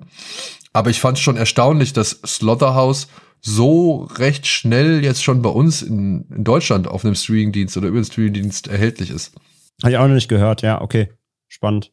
Ja, ich meine, wie gesagt, du hast nicht gesehen, ne? Nee, ich habe noch nicht gesehen. Ja, ey, das, das, das ist halt auch nix so, ne? Der, der ist schon, der ist schon nicht gut. Der hatte ein paar witzige Sachen. Die, die, die Grund, der Grundgag nagt sich aber halt schnell ab natürlich und ähm, und der weiß halt auch nicht, für wen er ist, weil der hat halt komplett Zielgruppe Gen Z, also richtig krass. Der arbeitet auch ganz viel so richtig mit. Der hat ständig irgendwelche Social Media Einblendungen, ganz viel so um, ne, die hat so viel Follower auf Twitter oder X und hier TikTok und so Einblendungen mit so Chat-Sachen und so weiter. So ganz, so ganz wild, schnell geschnitten, poppig, knallig, pastellig, so, also so eher so, wo ist so Zielgruppe wirklich so 15, 14, 15. Ganz hart auch durch die Charaktere und so, so ganz alles ganz, ganz, ne, sind natürlich alle ganz sassy und äh, haben so geile Lingo drauf, die Erwachsene nicht mehr verstehen heute und so. Ähm, aber gleichzeitig hat er auch keine Gewalt. Weil der halt ab 12 ist maximal so. Ähm, es gibt halt kein Blut und nichts. So, die Kills sind nur angedeutet. Auch die werden immer nur mit Gags verpackt, so. Dann hat das, das Schloss irgendwann selber ein Handy, macht dann so Selfies von den Kills und so, aber es ist alles halt so auf Comedy und halt absolut blutleer halt. Von daher, so, deswegen, das war als Midnight-Ding, so, der lief ja dann um 10 oder so, halb elf auf dem FFF sonntags, war das halt für die Hardcore-Horror-Fans auch halt nur ein müdes, müdes Lächeln maximal, weil die dachten, jetzt kommt hier ein Sloth, was halt rummesselt. Und das gab's halt nicht. Als Slasher funktioniert er halt nicht. Und für, für die Kids ist der, weiß ich nicht, ob der für die Kids wirklich lustig ist irgendwie. Oder ob, ob die Kids dann vielleicht sogar auch schon sagen, der ist sogar uns zu unblutig, keine Ahnung. Aber ich, ich hatte mir das Gefühl, so, also wenn überhaupt, ist der eher für so wirklich Jüngere äh, relevant. Ähm, als, als einfach Horror-Fan, wo man denkt, es bringt halt ein Sloth Leute um. Ähm, funktioniert. Also Sorority Row mit, mit einem, mit einem Faultier ähm, funktioniert er halt nicht. Ja, schade. Schade. Da war der Gag wahrscheinlich äh, das Beste. Genau, da stand der Gag auf dem Zettel, alle hahaha witzig machen war. Ähm, ja. ja. es gibt ein, zwei coole Momente irgendwie. Ähm, allein der große Gag ist halt, dass das Faultier ist gar nicht langsam. Das beamt sich fast schon eher. Das taucht hier auf, zwei Sekunden später ist es drei Räume weiter, dann wieder auf dem Dach. Dann, also, das ist überhaupt nicht langsam. Ich glaube, das war bestimmt, das haben sie bestimmt mal ausprobiert und gemerkt, scheiße, das funktioniert überhaupt nicht. Dauert der Film vier Stunden. Ähm, das funktioniert überhaupt nicht, sondern das, das Slot ist halt super schnell. Ähm, das ist allein, fast schon der Grundgag eigentlich, glaube ich sagen. Und dann gibt es ein, zwei coole Momente und Ideen hier und da. Ähm, aber Großteil ist es einfach, es ist, glaube ich, auch für viele zu nervig. Einfach durch dieses krasse Gen Z Overacting und ja, App-Geschichten und hier und da. Ähm, und die Grundstory ist halt, es geht halt um eine Rivalität zwischen zwei Mädels, die halt die, ähm, die, die, die, wie heißt das in einem Studentenverbindungshaus, halt die Chefinnen werden wollen. Die, Prä die Queens, keine Ahnung, Präsident, der Präsidenten, glaube ich, heißt ja, Crazies. Ja, die halt so, die, so eine Rivalry haben, so zwischen den beiden Mädels und die eine holt sich halt dieses Sloth, um so ein Maskottchen zu haben, weil Tiere cool ankommen im, auf Social Media und weiß halt nicht, dass das halt ein Killer-Sloth ist. Das ist halt die Grundstory. Und dann verschwinden halt immer weiter Mädels und alle fragen sich, hä, wie kommt denn das? Ja, Tiere ja. kommen schon gut an, aber vor allem Babytiere kommen noch viel, viel besser an. Da hat jemand nicht genau recherchiert. Im ja. Social Media Game ja, ja von, da, von daher, den, der ist echt, wie gesagt, den kannst du mit, einer, mit, einem, mit einem Auge mal wie halb, halb weggucken, aber das reicht dann auch. Ja, vielleicht auch ein Film, der ähnlich wie ein Film, den ich gesehen habe, auch nur auf einem Festival funktionieren kann oder beziehungsweise auf einem Festival deutlich besser funktioniert, obwohl wenn du jetzt sagst, dass die ganzen erfahrenen Jungs und Leute, die Dauerkarteninhaberinnen und Inhaber, äh, wenn die halt auch nur müde gelächelt haben oder wenn das auch nur für die so ein Schulterzucken war, ja, dann weiß ich nicht, ob das wirklich die Aufgabe erfüllt, die man an so einen Film stellen darf. Also Slaughterhouse jetzt. Ja, ja, ja, genau. Also ja. wie gesagt, es wurde ein, zwei Mal geschmunzelt, aber äh, ich habe allein drei Leute gesehen, die auch eingeschlafen sind. So. weil ja, denen das, ich, zu doof, weil denen das zu doof war, glaube ich. Oder zu langsam. Ja, eher zu doof. Äh, okay. War ja, nicht, war ja nicht mal langsam, wie gesagt, es war zu doof einfach. Ja. Ähm, ich habe äh, tatsächlich so, so einen richtig schönen Festival Crowdpleaser gesehen. Den hatte ich schon äh, in Sitges auf dem Zettel letztes Jahr. Ähm, den habe ich aber da nicht geschafft, weil der lief da nur in so einer Matinee, glaube ich. Und dann war auch nicht ganz klar, an welcher Stelle, also welche Position er hat. Deswegen habe ich das damals gelassen, weil ich keinen Bock hatte, irgendwie drei Stunden im Kino zu hocken und dann darauf zu warten, e-, eventuell darauf zu warten, dass dann jetzt mal ein Film startet. Der heißt Hazard. Hast du von dem schon mal mitbekommen? Vom Namen vom Namen. Also wird dann aber auch mit zwei Vieren geschrieben. Also H4Z4RD. Und ich hatte nur von dem mitbekommen, dass der schon recht spaßig und unterhaltsam sein soll und halt auch ein bisschen derber und so. Ach, vom Regisseur von Cup. Genau. Ah, den mochte ich. Ja, und das hier ist so eine ähm, Antwort auf Wheelman mit Frank Grillo. Das ist ein Netflix-Film der davon handelt, dass Frank Grillo in einer Nacht äh, nur mit seinem Auto durch die Gegend fährt und ich glaube, das Verschwinden seiner Tochter äh, klären muss, beziehungsweise lösen muss, oder die Entführung seiner Tochter. Und Hazard ist sowas ähnliches. Und das Besondere an sowohl Wheelman als auch Hazard ist halt, dass die Kamera permanent im Auto oder am Auto dran ist. Also alles, was du siehst, wird eigentlich aus der Perspektive des Autos gezeigt. Ah, Immer so, okay. so von innen raus, so, ja. Also selbst irgendwelche, weiß ich nicht, Totalen, die du siehst, haben immer noch so eine Unschärfe im Bild hängen, ähm, anhand derer du merkst, dass es dieser Rückspiegelanhänger ist, den Noah, die Hauptfigur, in seinem Auto hängen hat. Ja. Und Okay. der, der, also es geht hier um halt so einen Typ, der verbringt halt wirklich seinen gesamten Tag im Auto, der steigt auch ganz selten nur aus und pflegt die Karre wie, wie, keine Ahnung, sein eigenes Kind. Und der soll eigentlich an einem ganz normalen Tag irgendwann seine Tochter vom Schwimmkurs abholen. Weil er sich aber vorher darauf einlässt, mit einem alten Kumpel, der gerade frisch aus dem Knast ist und der ihm irgendwie noch einen Gefallen schuldig ist, ein Ding zu drehen, weshalb sie noch so einen anderen Typ aus dem Knast, der gerade noch frischer aus dem Knast gekommen ist, abholen, um eben dieses Ding zu drehen, geht halt alles schief und seine kleine Tochter wird halt entführt und er muss jetzt halt versuchen, ja, den Tag zu einem glücklichen Ende zu bringen, was halt wirklich von vornherein chaotisch ist, denn er hat da noch so einen, also er hat halt diesen Kollegen, äh, seinen alten Kumpel, der wirklich ein Proll vor dem Herrn ist und halt auch wirklich stumpf ohne Ende, der halt einfach gar nicht begreifen will, dass die Situation für ihn richtig ernst ist und, und auch nichts irgendwie ansonsten wirklich ernst nimmt. Naja, und so hetzen die beiden, glaube ich, durch, was ist es, Brüssel oder Antwerpen. Der spielt halt in Belgien und müssen halt versuchen, jetzt äh, diese Entführung rückgängig zu machen. Und ja, Okay. Und? also der war spaßig so. Also der funktioniert auf dem Festival echt ganz gut. Würde ich sagen, zu Hause weiß ich nicht, ob der dich so mitreißt. Ich mochte den Wheelman, weil ich mochte halt diese Tatsache, dass des, dass die, dass die ganze Zeit die Perspektive so aus dem Auto, dass die Kamera halt wirklich diesem Auto verpflichtet ist. Und dass man da halt natürlich auch inszenatorisch so ein bisschen vielleicht eingeschränkt ist. Aber, ähm, und was man halt daraus macht, aber ich fand das echt ganz, ganz äh, unterhaltsam, weil, oder beziehungsweise ich finde, die Herausforderungen, die sie sich gestellt haben, die haben sie ganz gut auf die Reihe gekriegt. Ganz zum Schluss verlassen sie, verlassen sie dann halt wirklich das Auto, ähm, was aber auch okay ist, weil es halt wirklich knallhart bis zum Ende durchgezogen wird. Die Figuren sind halt alle irre, erinnern so ein bisschen an so überdrehte Guy Ritchie-Versionen oder beziehungsweise so als, als würdest du Guy Ritchie in die, in die Niederlanden verlegen, so. Oder so noch ein bisschen überdreht, also ein bisschen crank, ja, so ein bisschen Crank-Charakter, würde ich sagen. Okay.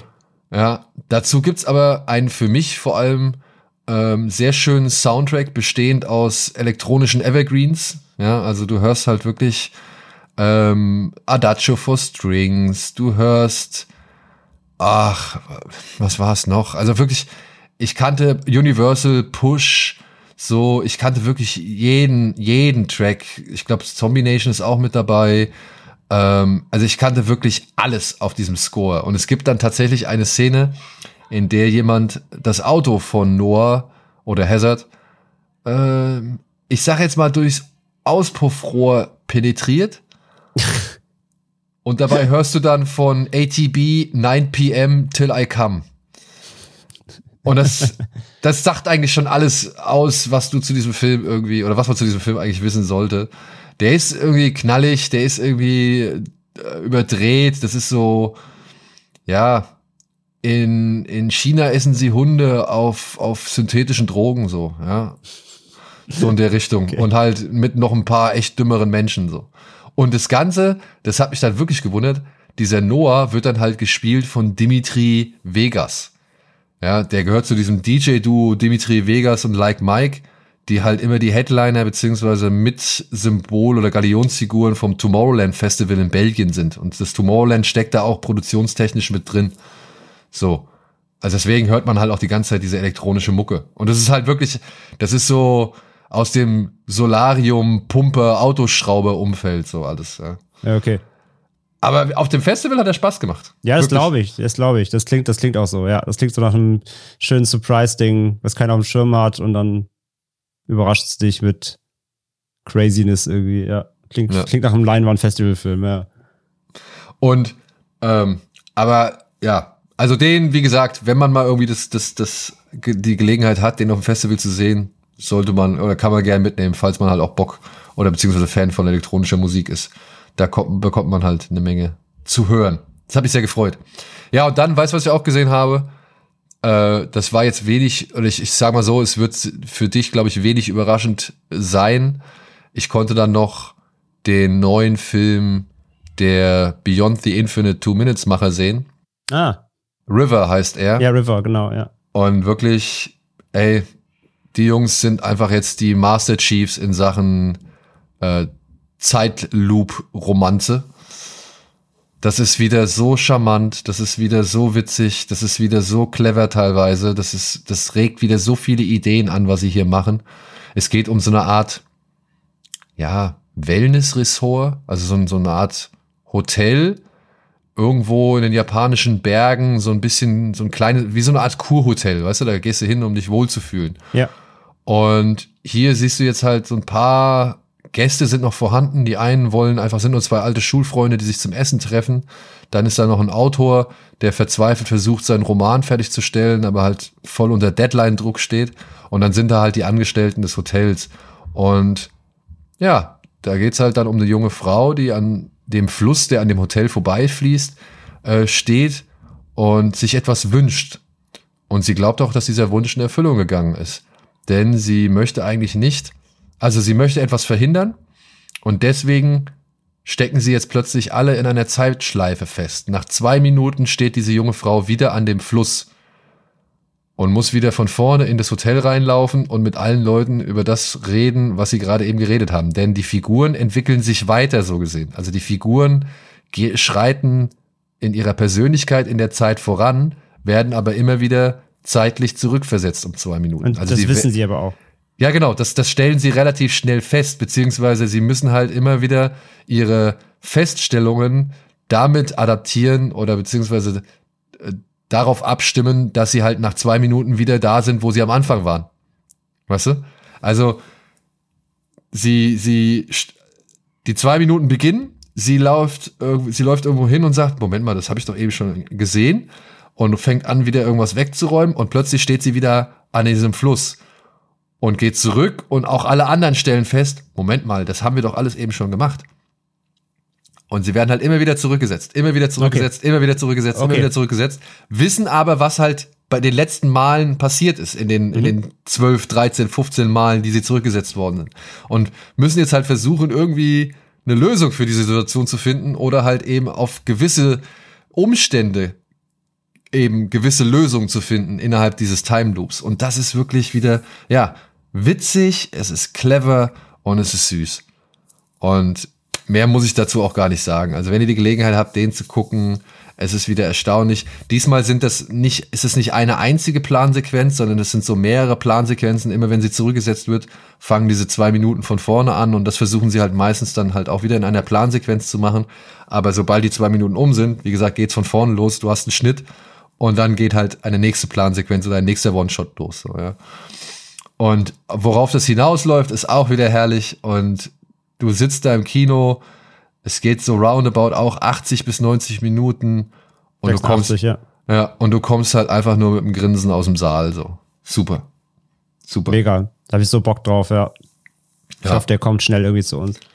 Ja, ich hoffe, der kommt auch schnell. Und ein Film, das, ich würde sagen, damit mache ich dann, machen wir dann auch kommen wir mal zum Abschluss. Wir haben jetzt tatsächlich doch schon wieder länger geschnackt, als wir eigentlich ursprünglich vorgehabt haben. ähm, aber auf einen Film möchte ich noch mal hinweisen und ich weiß, das ist vielleicht auch ein bisschen schwierig, gerade äh, durch den aktuellen Nahostkonflikt ähm, zwischen Israel und Hamas. Ich möchte auch keine Befindlichkeiten irgendwie verletzen oder auf, mich auf keine Seite irgendwie stellen oder positionieren. Ich möchte eigentlich nur über diesen Film reden, weil der hat mich schon beeindruckt.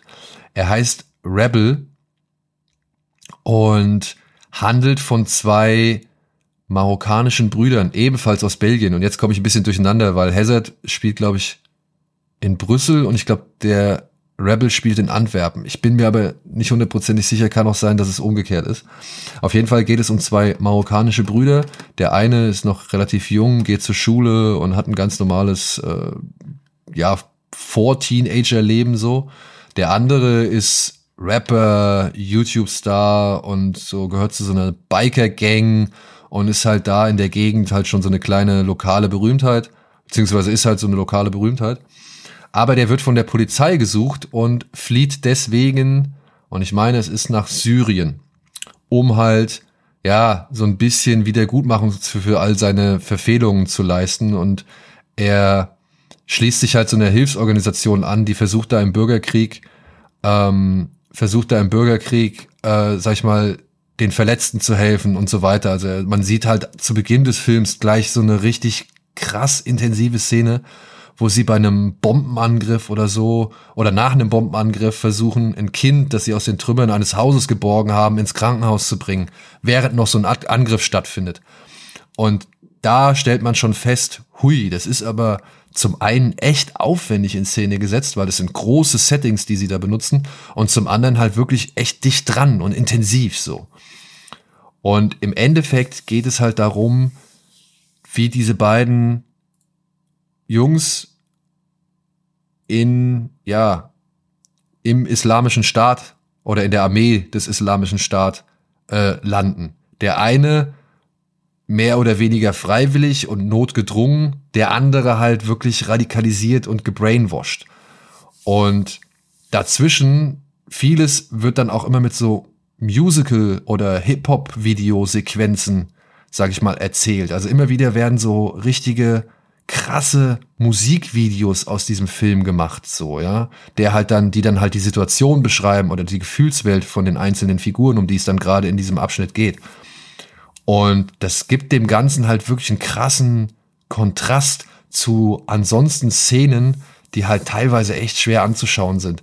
Es gibt eine Gefechtsszene, wo du halt vorher mitbekommst, wer irgendwie so einen Sprengstoffgürtel für Selbstmordattentate bekommt, wer irgendwie Drogen bekommt, um halt möglichst äh, weit vorne voranzuschreiten, wie die Leute eingeschworen werden, wie dann auch irgendwelche Videos gedreht werden zu Propagandazwecken und so weiter. Es gibt eine wirklich krasse Sequenz, wo sie mitten rein in so ein, in so ein Gefecht gehen, wo du so einen Häuserkampf siehst, wie ungefähr bei Children of Man. Ja, also auch fast alles in einer Sequenz und möglichst dicht dran und alles spratzt und fetzt durch die Gegend.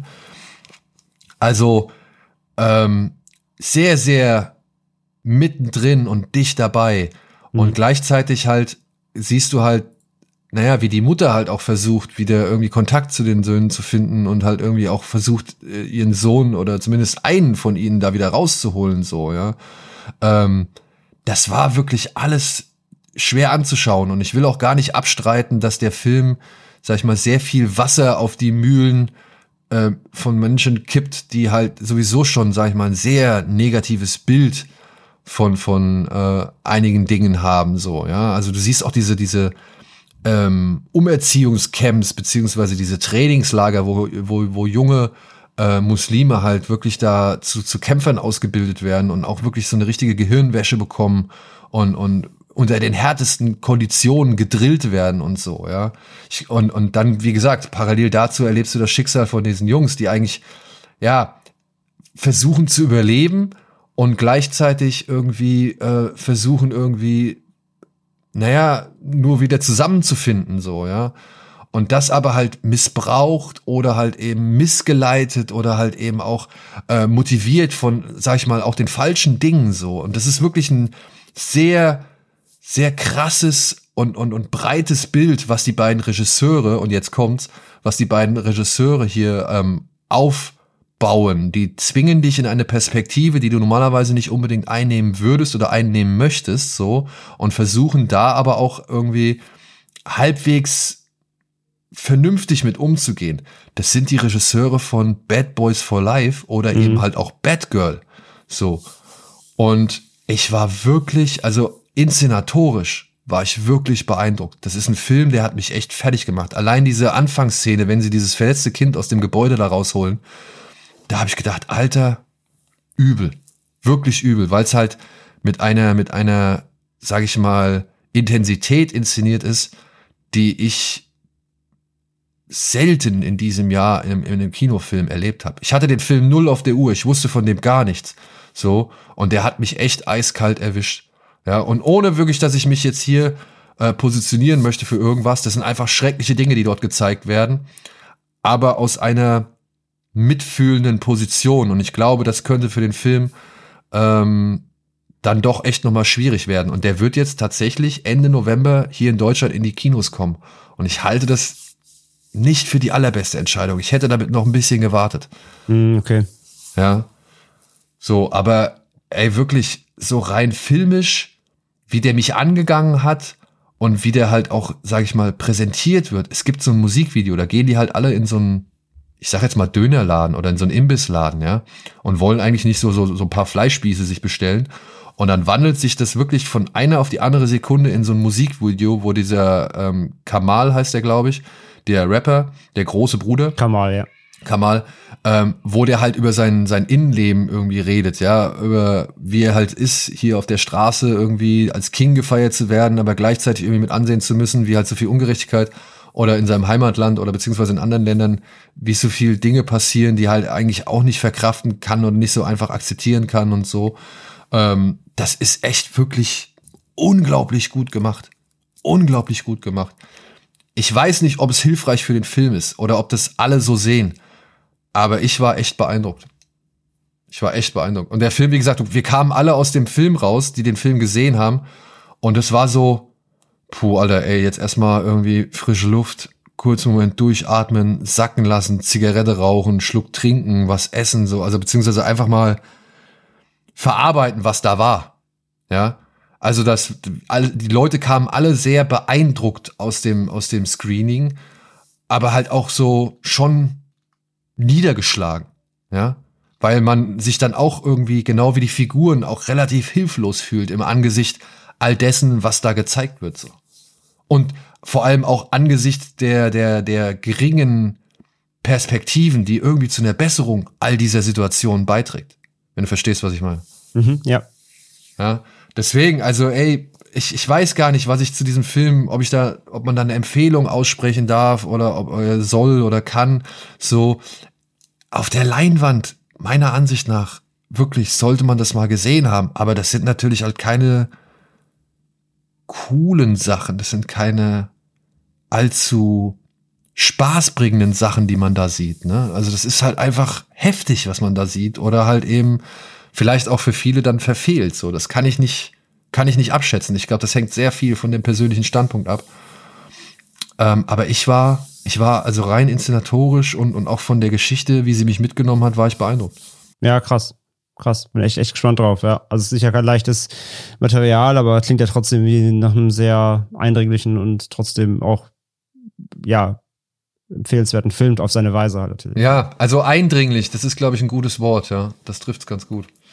Aber ja, ich, es ist halt schwierig, über diesen Film zu sprechen, ohne halt auch dann auf äh, eine gewisse oder auf gewisse politische Aspekte einzugehen. Gerade dass die, mal, dass die mal eben zwischen Bad Boys, Miss Marvel und Bad Boys 4 mal eben so ein Ding raushauen. Ey. Ja, also, ne, und jetzt, jetzt muss ich echt sagen, ich hätte gern Bad Girl gesehen. So, also nach, also nach diesem Film, nach Bad Boys 3 nicht unbedingt, aber nach diesem Film habe ich jetzt doch deutlich mehr Interesse an Bad Girl, als ich bislang gehabt habe. So. Weil wenn der da, also wenn sie da auch ein bisschen mehr von dem machen durften, was sie jetzt hier gemacht haben, dann ja. Ich hoffe auf ein Workprint oder, oder irgendwie, dass eines Tages eine Petition gestartet wird, die dann nochmal so eine Freilassung des Films irgendwie ermöglicht. Ich meine, jetzt Snyder Cut haben wir auch gekriegt und wir hatten auch nicht ja. wirklich dran geglaubt. Stimmt. Ja, ey, wie gesagt, Weird, ey, Weekend, krass. Weird Weekender, ähm, schönes kleines Ding, überraschende Filme, gute Filme, ähm, abwechslungsreiche Filme, beziehungsweise vielfältige Filme. Das, das war echt schon, das hat sehr viel Spaß gemacht. Sehr nette Leute vor Ort, äh, die sich immer gut um einen gekümmert haben, die sehr freundlich waren. Äh, auch tolle Gäste, die irgendwie vorbeigeschaut haben, mal Hallo gesagt haben, die sich auch Filme angeguckt haben, wo sie auch nicht vorher viel wussten und dann dementsprechend irgendwie Spaß hatten, so. Also ähm, hat sich auf jeden Fall meiner Ansicht nach gelohnt. Ja. Ja, sehr, sehr cool. Und ich hoffe, für euch hat sich das Anhören hier auch ein bisschen gelohnt und ihr konntet ein bisschen was mitnehmen. Äh, für ein Trostpflaster ist es dann doch wieder gute. Ja, gute 90 Minuten Trostpflaster. hätte, ich, hätte ich tatsächlich gedacht, ich habe gedacht, okay, also wenn wir so bei 45 Minuten landen, sind wir gut. Haben wir zumindest so einen kleinen Soll erfüllt oder so, so ein, zumindest so ein kleines Bonbon gegeben. Aber ja, jetzt äh, wir ist, doch, uns ja trotzdem wieder. ist dann doch ein bisschen was draus geworden. Ja, cool. Ey, liebe Leute, ich hoffe, ihr habt Verständnis für unsere Situation, beziehungsweise Verständnis oder habt noch ein bisschen Geduld, bis wir wieder so ein bisschen wieder im regulären Rhythmus sind. Ich äh, hoffe, ich kann Tino dieses Wochenende noch ein bisschen abgreifen, um äh, noch was zu planen. Und ansonsten, ja, ey, vielen Dank fürs Zuhören. Vielen Dank fürs Abonnieren oder Liken oder Kommentieren auf diversen Plattformen. Folgt uns gerne überall, wo ihr könnt. Discord sind wir vertreten auf den üblichen Podcast-Plattformen und dann auch bei X. Ich weiß nicht, bist du inzwischen auch bei Blue Sky, André? Ja, ich bin bei Blue Sky. Du bist bei Blue Sky? Ja. Warum sagst du ja nichts? Ich bin bei Blue Sky. ja, ich bin auch bei Blue Sky inzwischen. Also äh, auch da könnte man uns quasi. Da folge ich dir gleich mal rein. André, ja, dann sagt Bescheid, beziehungsweise dann folge ich dir zurück. So, ihr Leute da draußen, wir wünschen euch erstmal eine schöne Restwoche. Genießt Halloween und den Feiertag. Ihr habt ja jetzt ein bisschen was, auch vielleicht noch anhand der letzten Folgen, auf das ihr euch entweder freuen könnt oder das ihr vielleicht schon angehen könnt. Hast du eigentlich in diesen Dark Harvest reingeguckt, André? Zufällig? Nee, auch noch nicht. Auch noch nicht. Ja, noch nicht, nein. Ich, genau wie dieser Totally Killer, der ist auf Prime ja jetzt. Genau. Und äh, es gibt ja gerade so überhaupt ein paar neue Filme. Der neue von Paco Plaza ist auch raus. Sister Death äh, es gibt gerade wieder ganz viele spannende Sachen. Ja, also den Totally Killer habe ich auch noch nicht geschafft. Da hatte sich Eddie aber auch äh, nicht ganz so überzeugt von geäußert. Aber den äh, Dark Harvest, den habe ich tatsächlich mir angeguckt. Und da können wir bestimmt demnächst auch nochmal drüber reden. Ja, vielleicht ein bisschen gesonderter nochmal, ja, ja, ja. Ja, aber und der neue vom und der neue vom Superhost Regisseur ist auch raus, uh, The Puppet Man. Ah, da habe ich die das das die Kachel gesehen. Ja, cool. So, dann hoffe ich, wie gesagt, ihr habt entspannte Halloween-Tage oder auch schön gruselige Halloween-Tage. Ihr könnt euch ja gerne ein paar Tipps über unsere bisherigen oder vielleicht auch diese Ausgabe holen. Und ansonsten hoffen wir, euch auch beim nächsten Mal wieder zu hören. Bis dahin, vielen Dank, André. Und tschüss. Macht's gut. Tschüss. Tschüss.